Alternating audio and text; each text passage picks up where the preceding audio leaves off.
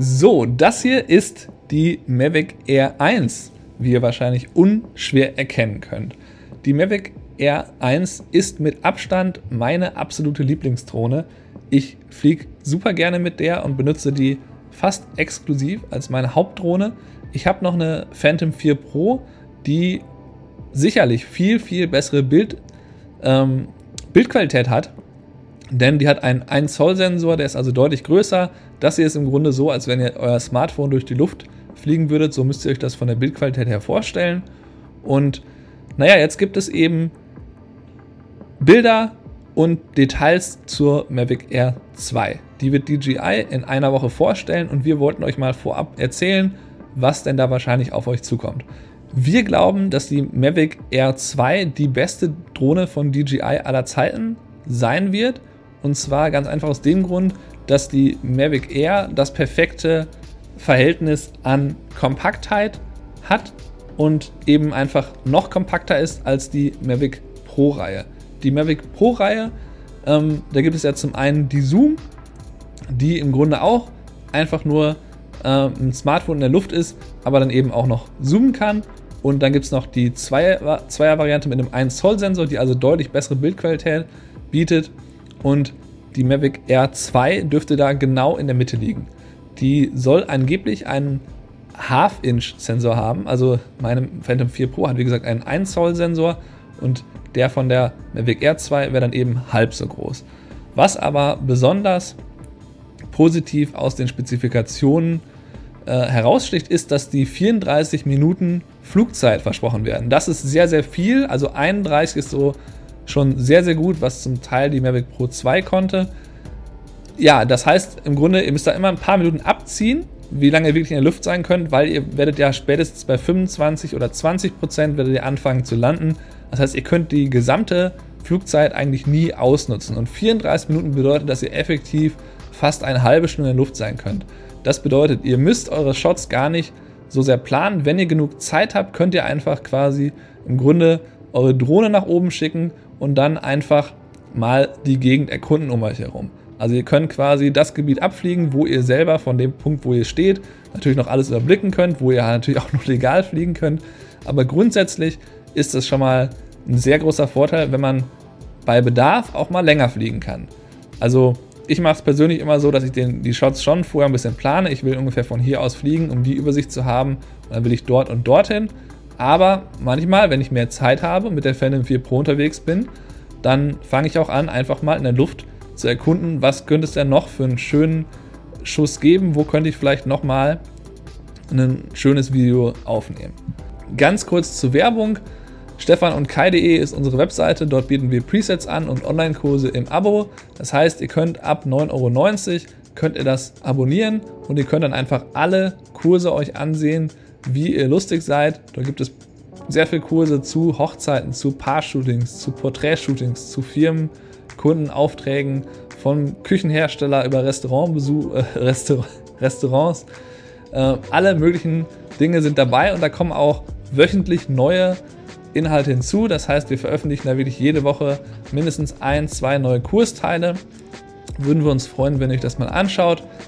Aber jetzt wieder zur Mavic Air 2. Ansonsten hören sich die Spezifikationen auch sehr, sehr gut an. 68 Stundenkilometer soll die Drohne schaffen. Das bedeutet, wenn ihr Windböen habt von, sagen wir mal, 40 bis 50 km/h, dann könnt ihr es immerhin noch irgendwie zurückschaffen.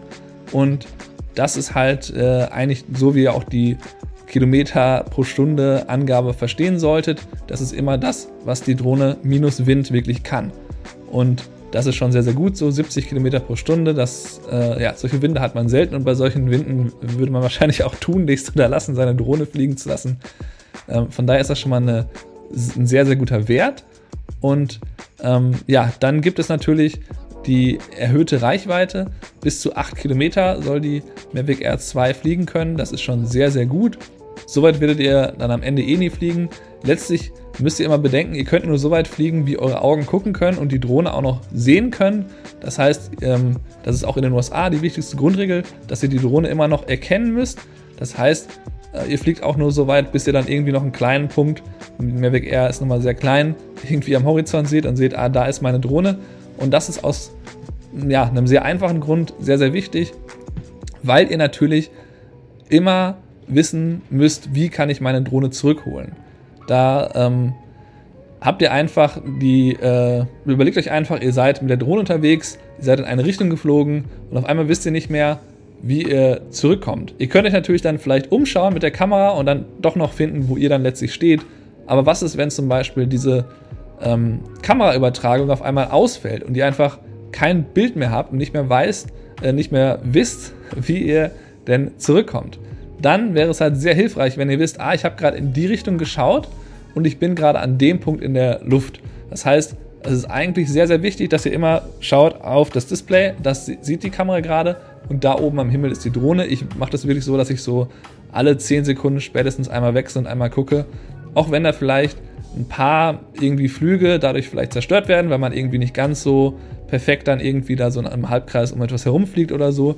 Lieber gucke ich dann nochmal und fliege das dann nochmal, weil das einfach mir sonst zu unsicher ist, wenn ich unter Umständen die Drohne am Himmel verliere. Was die Drohne nicht hat, die neue Mavic Air 2, ist Kollisionsschutz auf der Oberseite. Aber ganz ehrlich, das ist auch das, was man am wenigsten braucht. Eigentlich sind die Seitensensoren wichtig, vorne und hinten und natürlich nach unten. Ähm, meistens ist es so, dass die Seitensensoren auch nicht so richtig funktionieren. Also hier, hier zum Beispiel die Mavic ähm, R1 hat da auch nichts an der Seite, sondern die hat einfach vorne zwei und hinten zwei und unten äh, Sensoren. Und das finde ich völlig ausreichend. Damit ist schon sehr, sehr schwierig, die Drohne irgendwo gegenzufliegen.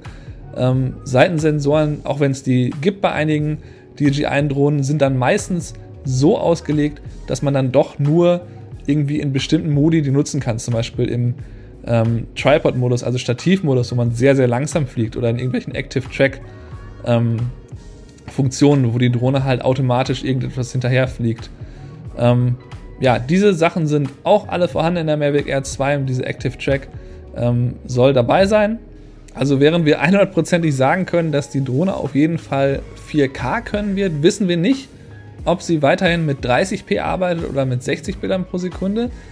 Es wird so ein bisschen damit gerechnet, dass 60 Bilder pro Sekunde jetzt möglich sind, um sich einfach vom Vorgänger abzuheben, um einfach einen Zeitreffer den Nutzern bieten zu können, der dann letztlich dazu führt, dass man sich eben diese Drohne überhaupt kauft.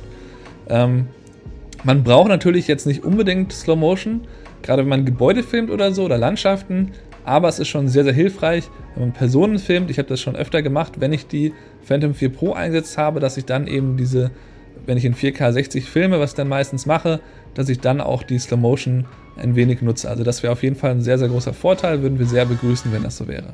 Dann gibt es auch schon Bilder von einem neuartigen Controller. Der funktioniert etwas anders. Man packt halt das Smartphone nicht mehr so komisch unten drunter mit so zwei so Griffen, sondern man würde das oben drüber packen. Das macht ein bisschen mehr Sinn, wenn, der, äh, wenn das Display ein bisschen höher ist, dass man nicht ganz so weit runterschauen muss.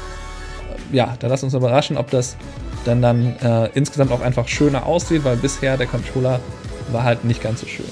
Was bei der bisherigen Mavic Air auf jeden Fall eher ein Nachteil war, war, dass WLAN benutzt wurde, also Wi-Fi wurde benutzt, um ähm, die Steuerung zu machen und auch das Videosignal zu übertragen. Das war nicht so ideal, aber ich persönlich habe damit sehr gute Erfahrungen gemacht. Das war wirklich sehr, sehr verbessert gegenüber anderen Drohnen, die ich schon geflogen bin, die mit WLAN funktioniert haben. Ähm, jetzt soll das aber verbessert werden. Es gibt halt dieses Oku Sync 2.0, wie DJI das nennt, in der neuen Drohne und damit kann man weiterfliegen und hat einfach auch ein besseres Signal. So, so viel zum Mavic Air 2. Ich hoffe, das Video hat euch ein bisschen Spaß gemacht und ihr freut euch auf die DJI-Vorstellung. Wir werden natürlich am Ball bleiben und versuchen, uns die Drohne zu besorgen. Wir sind da schon in Kontakt mit, der, äh, mit DJI, werden da auch die Mavic Mini in Kürze testen auf unserem Channel. Und ja, wir bedanken uns ähm, fürs Zuschauen. Bitte natürlich gerne abonnieren, am liebsten auch noch ein Like da lassen. Bis zum nächsten Video. Ciao.